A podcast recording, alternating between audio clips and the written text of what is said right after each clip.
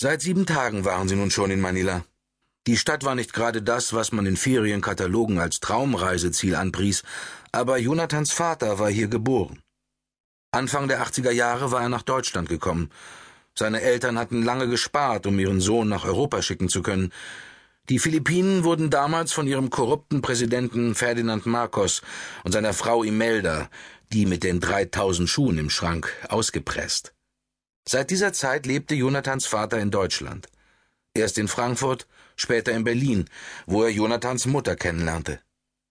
Jonathans Vater war einen halben Kopf kleiner als sie und genau das Gegenteil von dem, was sich seine Großeltern unter einem perfekten Schwiegersohn vorstellten. Das hält nicht lange, hatten sie prophezeit, und damit ziemlich daneben gelegen.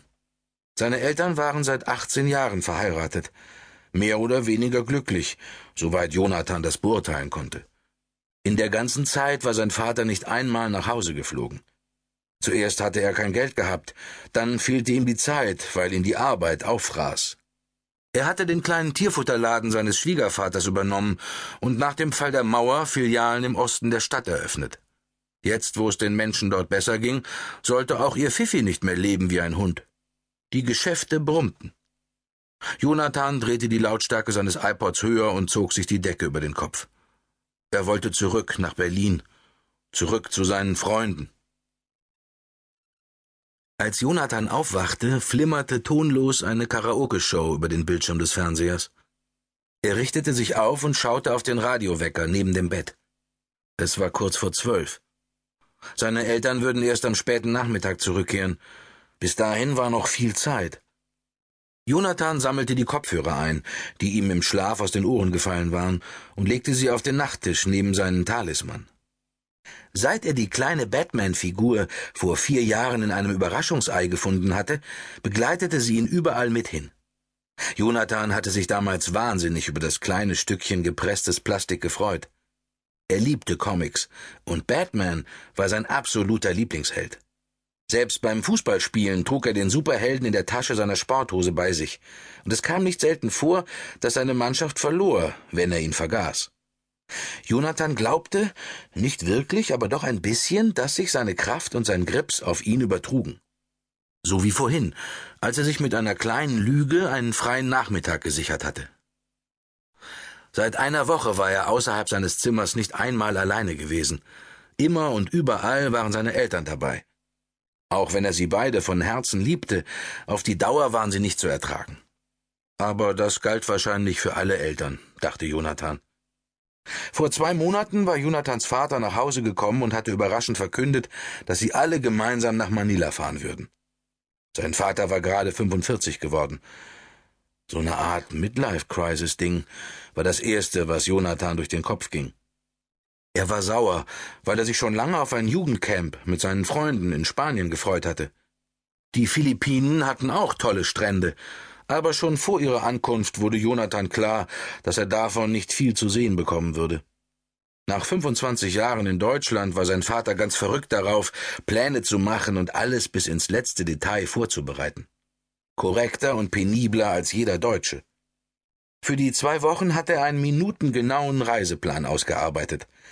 Kopien seiner doppelseitig bedruckten Terminübersicht hatte er laminieren lassen und Jonathan und seiner Mutter noch auf dem Flughafen in Berlin in die Hand gedrückt.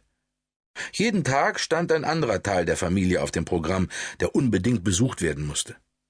Jonathan hatte keine Ahnung gehabt, wie groß die Familie seines Vaters war. In Deutschland hatte er eine Oma, eine Tante und zwei Cousinen, hier auf den Philippinen schien jeder mit jedem verwandt zu sein, und sein Vater wollte sie alle treffen.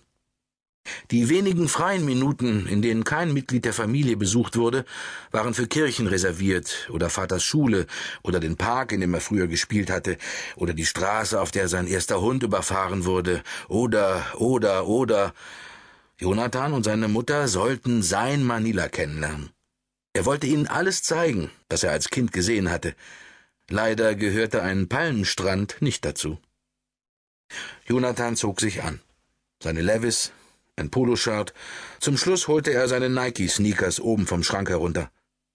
Bis seine Eltern zurück waren, wäre er längst schon wieder im Hotel. Er war zwölf, fast schon dreizehn, und Berlin war auch nicht gerade das, was man Provinz nennt. Außerdem sprach er die Sprache. Tagalog. Sein Vater hatte darauf bestanden, dass er die Sprache seiner Großeltern lernte. Jonathan hatte nie verstanden, wozu das gut sein sollte. Genauso gut hätte er Latein lernen können oder Altgriechisch. Was sollte er mit einer Sprache, die außer ihm und seinem Vater in Berlin niemand zu sprechen schien? Einmal hatte er versucht, in einem philippinischen Restaurant in Kreuzberg auf Tagalog sein Essen zu bestellen. Niemand verstand auch nur ein Wort von dem, was er sagte. Die Kellner waren Vietnamesen, und der Geschäftsführer kam aus München und hatte nur ein paar Jahre auf den Philippinen gelebt, wo er sich ausschließlich auf Englisch verständigt hatte. Wie jeder andere Gast hatte Jonathan dann auch nur die Nummer aus der Speisekarte aufgesagt. Jonathan steckte sich seinen Pass ein, ein paar Pesos, einen Stadtplan, den iPod und seinen Glücksbringer. Dann öffnete er die Tür und verließ das Zimmer. Vor dem Aufzug musste Jonathan warten. Immer wieder drückte er ungeduldig auf das nach unten gerichtete Dreieck neben der Tür. Er konnte es kaum erwarten, die Straßen Manilas endlich auf eigene Faust zu erforschen. Geräuschlos fuhr der Lift nach unten in die Lobby des Hotels. Die Frau an der Rezeption lächelte ihm freundlich zu. Jonathan lächelte zurück.